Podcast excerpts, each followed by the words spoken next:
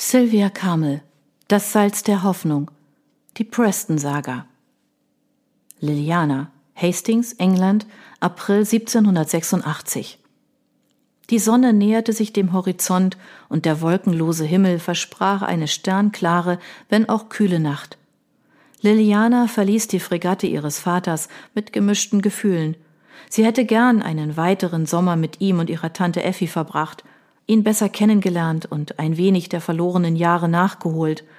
Diesmal würde sie die Fahrt jedoch auf einem anderen Schiff bestreiten. Dennoch beschleunigte sie ihre Schritte.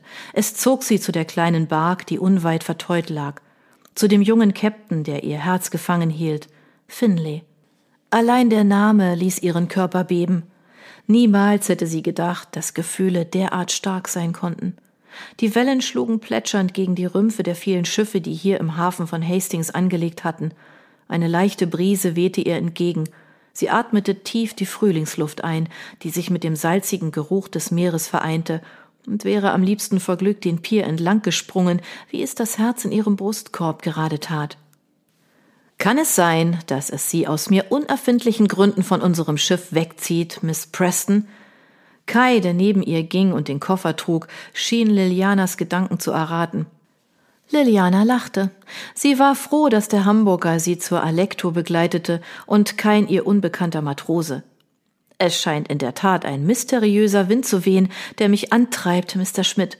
Aber wer weiß, vielleicht müssen Sie mich unterwegs erneut auflesen. Er hob abwehrend die freie Hand. Hoffen wir es nicht. Sie näherten sich Finlays Dreimaster und Kai kratzte sich über den blonden Dreitagebart, der seinem recht schmalen Gesicht ein wenig Härte verlieh. Obwohl ich nicht ganz verstehe, wie man eine Fregatte wie die Nemesis für diese Nussschale verlässt. Und sagen Sie jetzt nicht, es sei die bessere Begleitung. Liliana lachte herzhaft auf. Ich werde mich hüten, so etwas lautstark zu behaupten. Dennoch zählt eine einzelne Person oft mehr als viele zusammen. Sie betrachtete die Alecto voller Sehnsucht. Auch wenn kleiner und weniger elegant als die Schiffe um sie herum, fand Liliana die Bark mit ihrem blauen und goldenen Anstrich wunderschön.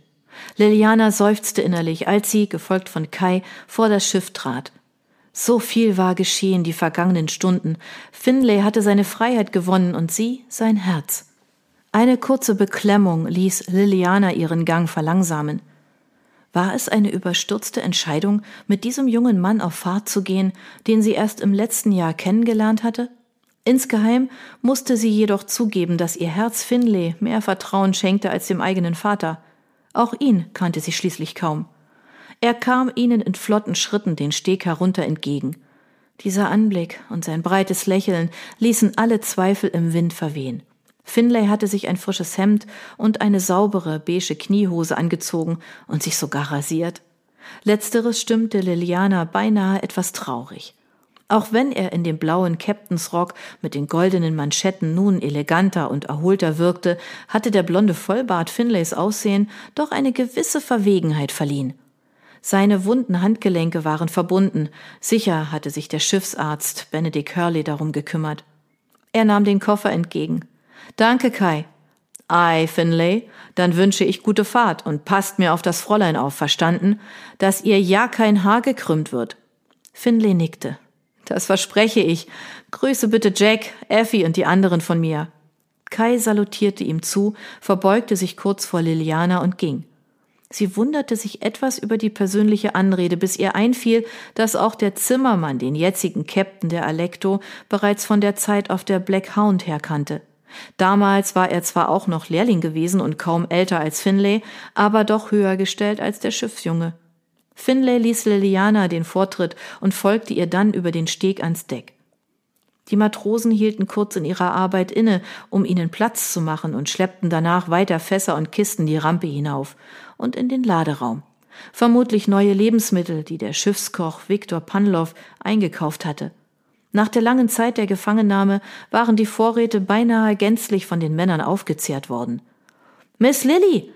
Ein schmaler, vierzehnjähriger Junge mit roten Haaren kam zu ihnen und strahlte dabei über das ganze Gesicht. Fahren Sie nun wieder mit uns? Aber gewiss doch, ich habe euch alle ohnehin sehr vermisst. Duncan kratzte sich am Hinterkopf. Auf dieser Fahrt werden Sie mir wohl nicht bei den Arbeiten helfen. Sie lachte. Mal sehen, wie viel Muße ich haben werde. Oh nein, Finlay hob abwehrend, aber sichtlich amüsiert die Hände. Es tut mir leid, Danken, aber du wirst deine Aufgaben in Zukunft wohl wieder alleine erledigen müssen. Ich lasse mir nicht nachsagen, meine weiblichen Gäste nicht wie solche zu behandeln. Liliana sah Finlay schief an. So? Er schmunzelte. Du bestandest darauf, erinnere dich. Sie zog einen Schmollmund. Mir wurde es zu eintönig in der Kabine. Finlay trat vor sie und umfasste ihre Taille. Dann werde ich von nun an dafür sorgen, dass diese Fahrt aufregend genug für deinen Geschmack wird. Sie verlor sich in seinen dunklen Augen. Das Herz klopfte ihr bis zum Hals. Zu gern würde sie ihre Lippen auf die seinen legen, doch sie fand nicht den Mut dafür. Duncan kicherte neben ihnen. Finlay löste seinen Blick von ihrem und sah streng zu dem Jungen. Das gilt auch für dich. Er wies mit der Hand zu seinem Bootsmann. Husch zu Mr. Braden nun. Auf meinem Schiff wird nicht faul herumgestanden. Ei, Captain, rief Duncan und rannte davon, noch immer mit einem frechen Grinsen auf den Lippen. Liliana blickte dem Jungen nach. Ein anderer Gedanke drängte sich in ihren Geist. Wirst du etwas wegen Parker unternehmen? Finlays Gesichtszüge verspannten sich. Ich beabsichtige nicht, diesen räudigen Hund ungeschoren davonkommen zu lassen, nach all dem, was er mir und besonders auch Danken angetan hat. Doch die Fahrt geht vor. Sobald wir zurück in England sind, stelle ich Nachforschungen über ihn an. Er atmete tief durch. Vielleicht ist die Pause sogar zu unserem Vorteil und er wiegt sich in Sicherheit. Liliana nickte. Sie suchte seinen Blick, doch er schaute weiter auf das Meer hinaus. Er wirkte zurückhaltender als noch wenige Stunden zuvor. Besann er sich auf seine Erziehung oder kamen ihm Zweifel, nachdem die erste Euphorie verflogen war? Sie schüttelte diese lästigen Besorgnisse ab.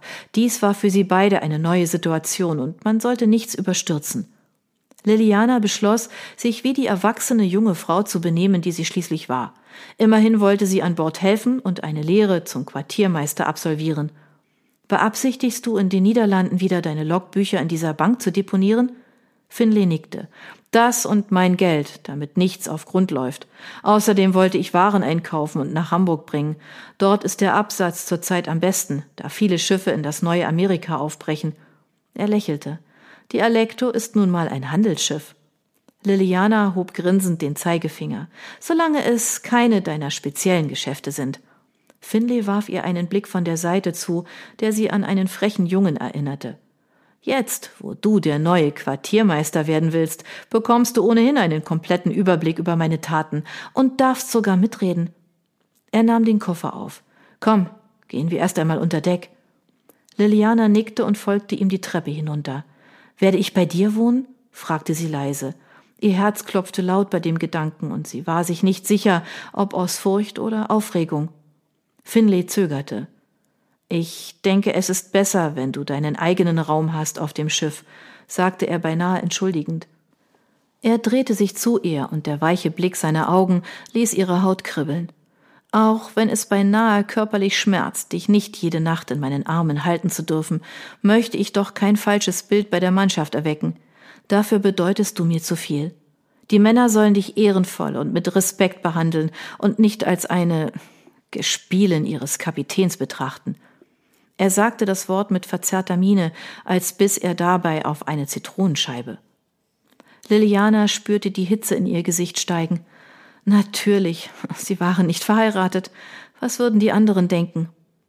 Ich verstehe, danke. Innerlich ging ihr das Herz auf. Er kam aus einer anderen Gesellschaftsklasse als die Matrosen und war entsprechend erzogen worden. Dennoch empfand sie ein solches Verhalten nicht als selbstverständlich. Sie liebte ihn für diese Wertschätzung ihr gegenüber nur noch mehr. Vor ihrer alten Kabine blieb sie an der Türschwelle stehen und haderte etwas damit, den Raum zu betreten. Möchtest du eine andere? fragte Finlay bei ihrem Blick. Nein, ich mag diese Koje. Es ist nur so eigenartig. Sie wirkt vertraut und doch wieder nicht als wäre ich eine andere Person. Sie lächelte ihm zu. Ich habe mich jedoch recht wohl und vor allem sicher gefühlt hier. Besonders da sie diese von innen verriegeln konnte, im Gegensatz zu ihrem Gefängnis auf dem Piratenschiff. Finlay stellte den Koffer ab. Seltsam, welche Entwicklung das alles genommen hat, wenn ich so zurückdenke, sagte er leise in einem derart sanften Ton, dass Liliana seine Worte streichelnd auf der Haut spürte. Die erste Mimik ging in ein Schmunzeln über.